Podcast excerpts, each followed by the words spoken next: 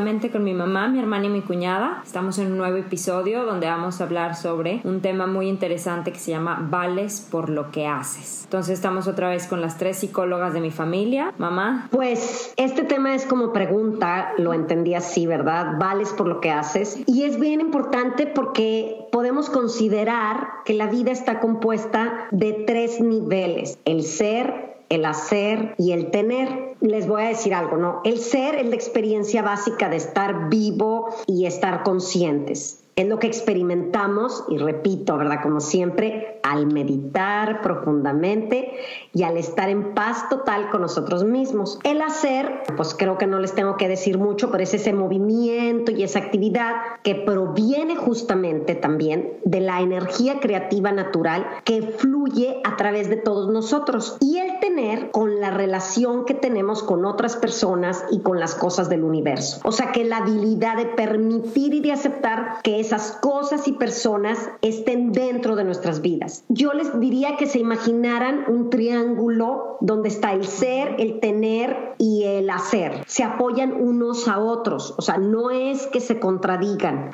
todos existen simultáneamente. Como se complementan. Ajá, exactamente. Aquí el punto sería que a menudo nosotros vivimos la vida al revés. Tratamos de tener más cosas o más dinero para poder hacer todo lo que queremos y para poder ser felices. Y la realidad es que no funciona así. No, funciona. No de ser felices, perdón, sino también como de ser de identidad, de quién soy. Eh, ah, justamente lo que te iba a decir. o sea, se debe de ser quien es en realidad para luego hacer lo que debemos hacer para poder tener lo que deseamos. O sea que el principio es conectarte con tu ser, con, tu identidad. Y en determinado momento no estoy hablando así como profundamente, sino que quiero ser, quiero lograr esto, bueno, empezar a conectar, a identificarte, conectarnos con nuestro ser, ayudarnos a enfocarnos y facilitar nuestro hacer para incrementar y expander nuestro tener. Y nos perdemos porque creemos que somos por lo que tenemos somos por lo que hacemos y que valemos por eso. Y aquí está el punto donde nos perdemos la vida entera teniendo y haciendo y ocupados y ocupados y la verdad es que nunca nos cuestionamos ¿y quién soy o qué quiero ser? O qué de eso de todo eso que tengo realmente define quién soy. Exactamente, exactamente. pero a ver, pero a ver, y entonces, o sea, yo me pregunto de dónde viene entonces como que toda esta, pues no sé, no quiero decir este mundo al revés, pero ajá, o esta tendencia más bien, esta tendencia a estar viviendo sobre el tener, tener, tener y entonces vivir peleados con el valgo por lo que, por lo que hago en lugar de valgo por lo que soy. A ver, cuñada. pues primero yo creo que es como tomar en cuenta la importancia del contexto. O sea, el mundo nos está bombardeando todo el tiempo de tú puedes ser el mejor, tú puedes más, cómo tener el mejor hijo gimnasta, cómo tener una hija que hable 10 idiomas a los 5 años. Todo el tiempo son expectativas súper altas. Hay un libro de Mark Manson y él dice, hay que tomar en cuenta que las expectativas altísimas parten de carencias, o sea, parten de la base de que nos faltan cosas, ¿sabes? Entonces... Que nos sentimos carentes. Carentes de muchas cosas. Entonces ese falso positivismo que ahorita está como a todo, le conviene muchísimo al sistema, porque entonces mi pelo no es suficiente como está, necesita mil cosas, mi cara no es suficiente como está, necesita mil cosas, mis hijos no son suficientes como son, necesitan mil cosas, ¿no? Entonces para empezar eso, el contexto nos está como bombardeando con eso. ¿Puedo decir algo de eso que estás diciendo, Andrea, justamente de, de no estar completos? Una vez asistí a un curso hace mucho tiempo donde el, facilitador nos decía, ok, hagan una lista de todo lo que les hace falta. ya, pues ahí estamos todos escribiendo, ¿no? Y al final decía, ahora imagínense que esa lista se cumple totalmente. Y no faltaba y que de verdad decía, ay, préstamela tantito porque la tengo que actualizar, me faltó esto y esto. y entonces al final del día decías, qué impresión, nunca vamos a terminar de actualizar esa lista de que me falta, me falta, me falta. Claro, y me encanta que hayas intervenido con eso, Geo, porque historia, que Buda está con un grupo de monjes y en eso pasa una persona buscando sus vacas y se oigan, ¿han visto mis vacas? ¿Han visto mis vacas? No, no tengo idea dónde están tus vacas, ¿no? Entonces, cuando se va el Señor, les dice Buda a los monjes, ¿ya vieron? O sea, necesitamos estar felices porque nosotros no tenemos vacas que se nos pierdan. y, y después de eso, precisamente, viene en un librito librito de Tich y él dice, es que hay que enlistar las vacas que tenemos, porque estamos bien preocupados y de verdad vivimos todos con miedo que se nos pierdan las vacas. Y no obstante queremos tener más vacas. es como, no, no me es suficiente con que estoy con salud, con que mis hijos están con salud, no, o sea, tienen que ir a gimnasia, tienen que ir a natación, tienen que ir a y además tengo que llevarlos todos los días a un playdate diferente. Y, o sea, todo el tiempo queremos como obsesionarnos con mil preocupaciones, ¿sabes? Nos importan demasiado mil vacas. Cuando en realidad creo que soltar, que es muy diferente que dejar ir, es como el primer paso para la felicidad, o sea, empezar como a soltar esas vacas y eso que decías que está padrísimo, porque enlistar las vacas que realmente te importa cuidar, ¿no? Igual no, son, no es la lista enorme de obsesiones diarias. No, y bueno, yo también ahorita me pongo a pensar y en diferentes etapas de nuestra vida creemos necesitar aparte diferentes cosas y entonces nunca nos deshacemos de todos esos aspectos de nuestra infancia a lo mejor que creemos que queremos seguir necesitando. Y entonces hay miles de vacas de todas las historias de tus vidas, de todos los momentos de tu vida y nunca realmente haces una pausa para ponerte a ver qué de todas esas cosas se alinea con tu identidad y con lo que realmente eres. podríamos llamarlo la neurosis de estar haciendo algo siempre. Claro. Y entonces hay un hay un filósofo, ay, perdón. No, di, di, di, Hay un filósofo que se llama Byung Chun Ha, que sabe diseccionar muy bien lo que está pasando socialmente, y él dice que la lógica del neoliberalismo nos ha hecho explotarnos a nosotros mismos, figurándonos que nos estamos realizando. No hay contra quién dirigir una revolución, porque no hay, de, no hay un externo de donde provenga la represión, sino de ti mismo. Que bueno, yo difiero mucho con él, porque creo que sí hay a donde dirigir una revolución, pero es precisamente a ti mismo, o sea, una revolución contigo y con lo que eliges hacer y con lo que eliges pensar. Que podría ser como una revolución de poner más atención en el orden en el que estamos tratando de... de Priorizando. Exactamente. Conectarlo nuevamente con lo que decía mi mamá al principio, lo de ser, hacer y tener, esa es la revolución, es cambiar eso y, a veces es ir un poco en contra de la corriente de todo lo que la sociedad o todos los que a nuestro alrededor están haciendo. ¿Saben qué? Alto. Yo prefiero poner atención en mi ser, en mi identidad y después me puedo ir guiando con todo eso, ¿sí o no? Ajá, perfecto. Claro. Sí. Cuñada, ibas a decir. Osho, en uno de sus libros, que lo que está pasando actualmente es que ya fue el fin de la, de la evolución inconsciente. La evolución inconsciente termina cuando el hombre aparece y después empieza la, la evolución consciente, en la cual ya nosotros tenemos la responsabilidad total sobre si queremos crecer o no queremos crecer.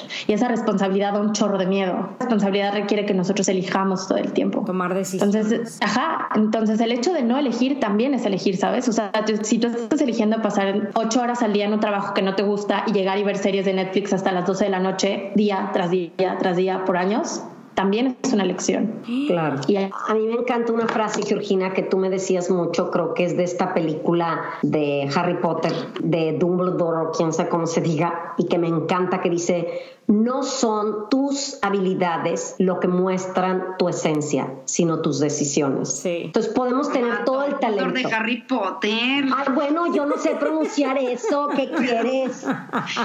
Pero la frase sí me la sé muy bien. Yo la dejé, la dejé, la dejé que fluyera. Pero la frase es buena. Y sí es yo la tengo en mi oficina. Es buenísima esa frase porque tiene. Pero a ver, bueno, yo desde hace rato quería decir así como un creo que yo mejor entendería bueno, ¿y por qué te metiste a estudiar psicología? ¿O por qué te metiste a estudiar lo que sea? ¿O a estudiar la preparatoria, lo que sea? Y siempre contestamos, o bueno, mucha gente contesta, para llegar a ser alguien. Pero es que ya eres alguien. Ya somos, ya somos merecedores de ser escuchados, de ser amados. Siempre estamos condicionados y eso viene desde la infancia, cuando te condicionan todo el amor, de que tienes que hacer la tarea para que te dé el abrazo, tienes que hacer lo otro, porque si haces berrinche no te dan abrazo. Entonces siempre estamos condicionados y miedo a que nos dejen de amar o que nos dejen de escuchar porque no hacemos las cosas bien y pues muchas no las hacemos bien. Entonces siempre es como una constante tensión de tengo que hacer las cosas bien para ser es merecedor. No que no haya consecuencias por tus acciones, pero siempre con ya lo eres, o sea, ya eres un ser amable porque eres para amarse. Sí, somos para ser amados, vaya. Sí, desde ahí como les preguntamos a los niños, ¿qué vas a hacer cuando seas grande? No, ya soy mamita, imagínate. No, bueno, claro.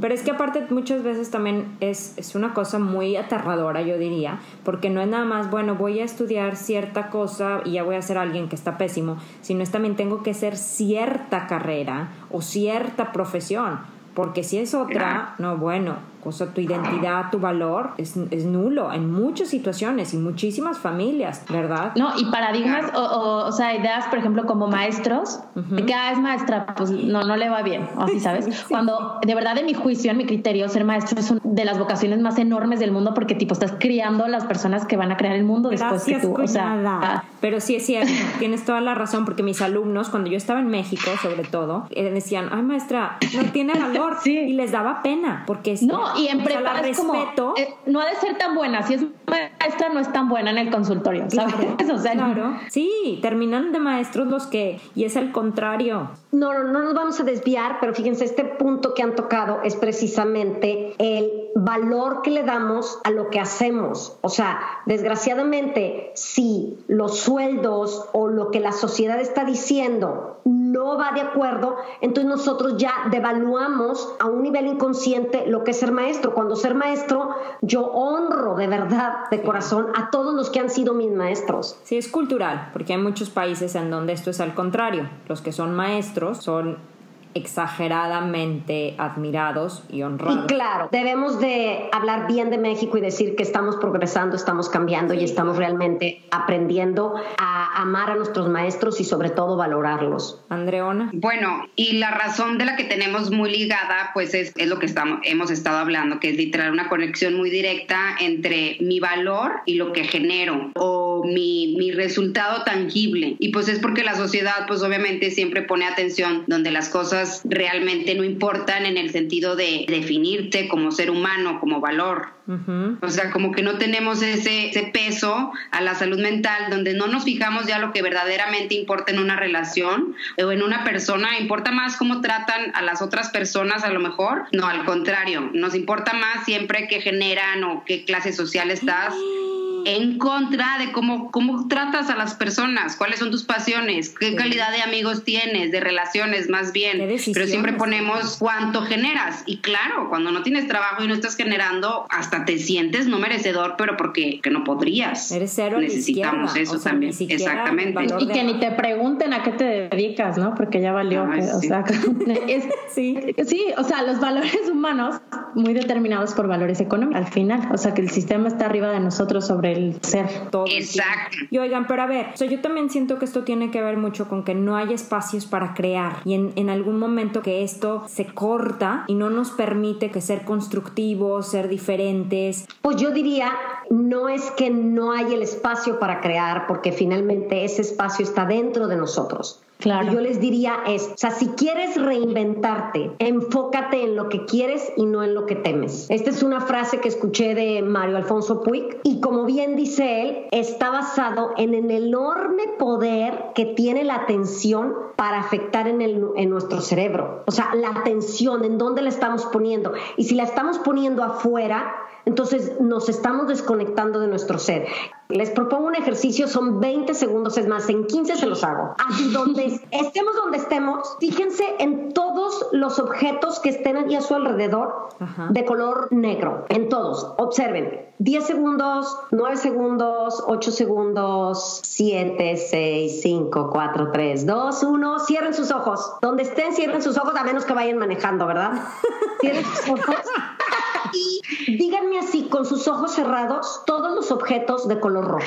Ok y me vas, no me vas a poder juntar tantos. Ok, ahora, ¿esto cómo se conecta con el tema? Que lo que tú estás haciendo es que no estás creando espacio, porque esos objetos en los que no te enfocaste son, por así decir, todos los aspectos positivos, todo lo que realmente vales y que estás perdiendo tu tiempo, perdiendo y llenando ese espacio de cosas que no sirven para poder crear ese espacio del que estabas hablando. conectamos con lo que estábamos hablando desde un principio, nos enfocamos en lo que tenemos y no en lo que somos. A mí se me figura, ja, que muchas veces siento que vivimos las vidas de forma muy mecánica, sin realmente tener espacios, que era lo que te preguntaba hace rato. A ver, mamá. Claro, pero este hacer, aunque digamos todo también viene acompañado de pensamientos, o sea, tendríamos que poner atención en lo que pensamos y en lo que verbalizamos. Claro. ¿Para qué? Para poder, hay una... Que después se convierte en nuestra conducta que eso es lo que es la compulsión. Exacto, exacto. Pero hay un principio del vacío de Joseph Newton que habla que es importante crear un espacio. Yo les digo ahorita, si por ejemplo ven una casa vacía, las cuatro entramos en una casa vacía, vemos las cuatro, el mundo de posibilidades en esa casa vacía. Dices, ah, yo le pondría esto y yo el otro. Pero si la entras en una casa que está toda llena, se parece que se te cierra todo. Y lo que estamos haciendo con el hacer, hacer, desde que amanece hasta que anochece, estamos haciendo, haciendo, haciendo, llenando de los mismos pensamientos, nuestras mismas conductas y no nos damos el espacio. Hay que desechar para poder tener esa inmensidad de potencialidad. Así tendríamos que darnos ese espacio, esos altos durante el día. Ok, Andreona. Bueno, aquí yo nada más quería decir que pues en esa rutina, por eso es súper importante tener, es, eh, tener horas donde tú tengas ese espacio para para no hacer nada o para hacer lo que tú quieras y pueda la impulsividad y la creatividad, todo nazca. Pero, eh, pero está bien difícil porque pues nos piden de 8 a 10 horas de trabajo, luego llegas, por eso es ideal tener una jornada de trabajo pequeña, la oportunidad de, de recrear, de no caer en la rutina sin sentir ni siquiera culpa de a lo mejor no generar nada media tarde, porque necesitas reírte, necesitas ser, tú, lo que disfrutas. Exactamente. No obedecer todo el día, como quien dice cuñada. Claro, y, estoy totalmente de acuerdo con lo que dice Andrea, pero también creo que necesitan ser cosas en las cuales podamos precisamente permitirnos ser y tener esa disciplina. O sea, si yo soy honesta conmigo misma mil veces, ay, por fin, logré dormir a mis hijos, son siete y media, todos están dormidos, me acuesto en la cama con el celular, de repente veo y son las diez y media, digo, ¿en qué momento? ¿Qué hice eso? ¿En qué me ayudó en mi ser? Como esta onda de que la rutinización nos lleva a tener una reacción muy infantil, como mi vida todo, todo el tiempo hago lo mismo, entonces ahora me peleo con eso cada todo lo mismo y tengo tiempo, ahora veo Netflix todo el tiempo, subiendo muchísimo, estoy en Instagram todo el tiempo y la verdad eso no son actividades que nos... O sea, necesitas, yo creo, ser honesta contigo mismo y darte cuenta cuando estás teniendo actividades que te permiten ser y cuando no. ¿Y cuando estás evadiendo tu realidad y cuando estás teniendo como pues otro tipo de actitudes que tienen más que ver como con actividades escapistas. Exactamente, y siento que eso que estás diciendo ahorita, cuñada, tiene muchísimo que ver con que entonces podemos dejar de vivir en los extremos. O sea, es como que si estás todo el tiempo en el trabajo, haciendo, haciendo, haciendo, cuando llegas a tu casa es así como que quieres irte al otro extremo, no hacer nada en zombie. Muy fácil para nosotros encontrar ese equilibrio de ya sea adicción al trabajo o completamente apáticos de no quiero hacer nada, no me quiero mover, quiero perder el tiempo literalmente. Cuñada. Y que esos espacios de, tener el tiempo contigo mismo son los que te hacen sentir el creador de tu mundo y el centro como del poder. Ahí está la energía Por eso son tan importantes. Sí, claro. Y más allá de que, o sea, no nos vamos a meter en poder cambiar jornadas de trabajo y todo, yo creo que verdaderamente se puede crear esos pequeños espacios aún en el trabajo. Yo sé que a veces estás ocupada entre paciente y paciente y no te da tiempo ni de comer y demás, pero realmente cuando menos hacernos conscientes de lo que está pasando, porque eso ya es un punto. Y estamos a veces con la energía de nuestros hábitos, es más fuerte que nuestra voluntad. Entonces ahí es donde tenemos que hacer un alto, porque decimos y hacemos cosas que no deseamos y más tarde nos arrepentimos y eso nos causa sufrimiento a nosotros. Claro. tener que hacer un alto. Oigan, y esto es, es precisamente procrastinar. A ver, Andreona. No, o sea, porque todos lo hacemos, o sea, absolutamente todos. O sea, no hay alguien que diga, no, yo no. Y básicamente hay cinco razones por las cuales procrastinamos. Y una de ellas, que es la más importante, que es la que hemos hablado, es tener muy, muy directamente mi valor con, con lo que hago. Por ejemplo, si yo tengo que hacer, a mí si me encargan algo de Excel, pues sí lo sé hacer, pero siempre es así como, no, yo no, las fórmulas de así, o sea, no me gusta porque a lo mejor ni siquiera sé hacerlo. Entonces, muchas veces aplazamos esa tarea. Yo quiero hacer el trabajo, pero lo que quiero evitar es el sentimiento de inutilidad que me da hacer ese trabajo. Entonces, eso es lo que desplazamos. Entonces, si no sabes cómo hacerlo, pues pon en tu estructura, o sea, así como pon la confusión dentro de la planeación, de, bueno, media hora voy a empezar a, a ver cómo le hago, aunque me sienta inútil, pero como dice mi mamá, ya identificándolo, pues ya vas adelantándote la tarea, porque ya sabes por qué no lo quieres hacer y ya no gastas media hora en Instagram, sino 10 minutos. A mí esto me hubiera gustado haberlo sabido hace 10 años Bueno, y esa es una de las razones. Otra de las razones así rápidas es pues que no es urgente y cuando no es urgente pues no nos importa tanto, pero ahí la solución nada más, imagínate the big picture, o sea, tu placer, que quieres un placer inmediato o un placer de cinco años? Y entonces ahí ya dices, bueno, pues ya me pongo a hacer las cosas. Porque eso, esa parte de la creatividad, Andrea, qué padre que dijiste, no es urgente y por eso no lo hacemos. Y para empezar a crear es empezar a a sentirlo, a vivirlo, a visualizarlo. Y, la verdad y ahí empieza la creatividad. Exactamente, porque como estás diciendo ahorita, mamá, el tiempo es bien relativo. Y eso de no es urgente ahorita, o sea, si tenemos la capacidad de entender la urgencia con diferentes ritmos de tiempo, te das cuenta que no es que no sea urgente, pero es necesario muchas veces. Claro. Y también existe lo que se le llama la procrastinación productiva. Queremos aplazar ese sentimiento de, ay, no sé cómo hacerlo o ni siquiera sé cómo empezar, pero sí sé limpiar pues voy a limpiar toda la casa porque eso me da una sensación de productividad. Pues esa me cayó a lo mejor no he hecho el, a lo mejor no he hecho el Excel, que no sé hacer, pero limpiar sí sé. Entonces a mí nadie me va a venir a decir eso y limpio toda la casa y luego ya hago un chorro de cosas. Entonces, pues tan siquiera, o sea, existe la procrastinación procrastinación, qué difícil palabra. Procrastinación. Pero bueno, y esto. Eso sería como una procrastinación activa. Productiva. productiva. productiva. no, se llama activa. Ah, se llama activa. Y, esto se, se, conecta, nada más te voy a interrumpir rapidísimo. Esto se conecta súper bien con el, con el tema, porque el tema es vales por lo que haces. Y, hay otra razón, ya no sé si dije las cinco o cuatro, es que fusioné dos de es por aquello de, hacerlo simplemente no queremos. Va a haber siempre un viernes a las 3 de la tarde que tengo que hacer el Excel y ya no quiero. Y ya está bien y está, está hasta creo que está hasta nuestros genes con el gen de la impulsibilidad, así como también perdemos el tiempo y es natural y va a pasar. Y ya déjense de culpas y de vergüenza, no pasa nada. claro, pero es que eso perder el tiempo es algo que se dice muchísimo y justo cuando estamos en este tiempo no lo estás perdiendo, lo estás invirtiendo en ti a veces, o sea, porque es ajá, o matar el tiempo o perder el tiempo, tipo, claro que no. No es una pérdida. De hecho, hay un libro. ¿Qué, No, yo nada más quiero ahora otra vez así como recalcar lo que dijo Georgina, que es de, equilibrios. Otra vez volvemos al perfeccionismo. O es todo negro, o no pierdo ningún, nada, ningún momento en el día, o lo pierdo todo. Porque no puedes ser poquito y así como con compasión contigo misma de tratarte bien y otra vez de esa misma manera, pues chiquita, vas a estar 10 minutos en Instagram para una alarma, luego ya sí, las alarmas bien. Muy bien. Y no, y a mí me pasaba, a mí me pasa Sí, a mí me pasa mucho que, que es, bueno, si ya empecé mi día, como dijo mi cuñada, perdiendo el tiempo, que ya como que dices, ay, bueno, pues ya todo el día ya lo pierdo, porque pues ya empecé en la mañana así. Y vas a... ya, hasta el próximo primero de lunes, o sea, siempre ya los lunes. sí.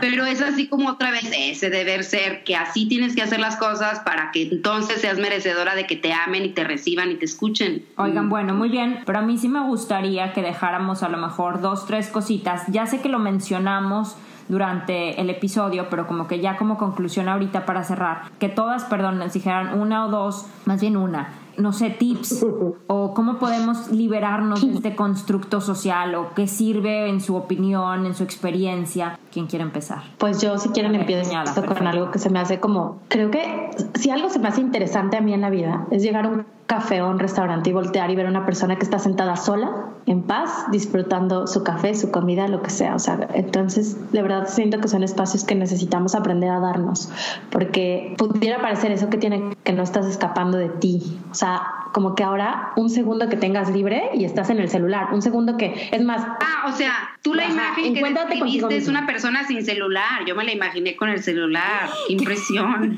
Pero Andrea dijo disfrutando su café y disfrutando su comida en paz. O pues con el celular. en la mano. Yo, ajá, pero yo como disfruto de eso diario con el celular en la mano, qué horror. Sí, ya es una extensión de nosotros mismos. Entonces, de verdad, hay personas, habemos personas, la verdad yo no me considero tanto así, pero recuerdo esa sensación que si estás sola en un lugar, si vas a, es como ¿qué hago? ¿A dónde volteo? Te incomoda hasta levantar la mirada, ¿no? Entonces, de verdad, date un tiempo para qué pasa si vas al cine solo, qué pasa si vas y te tomas un café solo, qué pasa si vas a caminar tú solo, o sea, date oportunidad. Y creo que por ahí vas a empezar a disfrutar tu ser. Y te empiezas a dar cuenta qué es lo que te gusta que no tenemos espacios principalmente. No, y que ni siquiera nos tenemos que ir tan lejos de vete al cine solo. Deja el celular 30 minutos, deja el, celular en, en, otro cuarto cuando te duermas. o sea, podemos empezar con baby steps. desnuda en su celular. No sentí. Claro, hasta en los semáforos poner mini reglas de ya, en los semáforos tampoco lo voy a sacar, o al baño no lo voy a meter, o no va a entrar a mi cuarto en las noches. Cositas así que nos pueden ayudar. Perfecto, entonces me gusta mucho. Entonces, tip que dado mi cuñada es como date esos espacios para estar contigo mismo, para escucharte, disfrutar de cosas que tienen que ver más con tu contexto, con lo que te está pasando a tu alrededor. Andreona, crear momentos en el día en donde tu celular no entra y puedas entonces dedicarte a hacer otras cosas y dedicarte a pensar y sentir en otras cosas.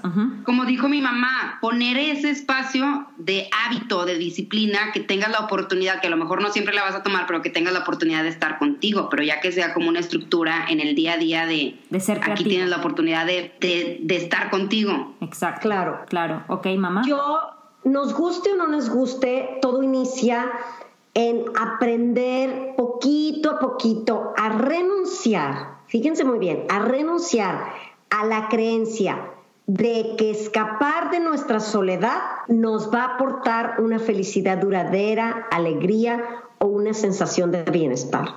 O sea, para mí la invitación es, antes de que vayas a entrar al Facebook, antes de que vayas a tomar el celular, antes de que vayas a abrir el refrigerador, porque yo que estoy sola, bueno, voy a leer y me voy al refrigerador primero a ver qué, y agarro un cacahuatito y luego agarro esto. Entonces, antes de eso, realmente preguntarnos, ¿de qué estoy escapando? De la soledad, la soledad de estar yo con lo que siento, con lo que pienso, mi diálogo interno. Entonces, para mí ese sería un tip, o sea, hacer como un respira, haz un alto y di, no, no tengo por qué escapar, no, no me interesa realmente, con todo respeto, lo que esté pasando en Facebook. Porque me interesa más lo que está pasando en mí adentro de mí.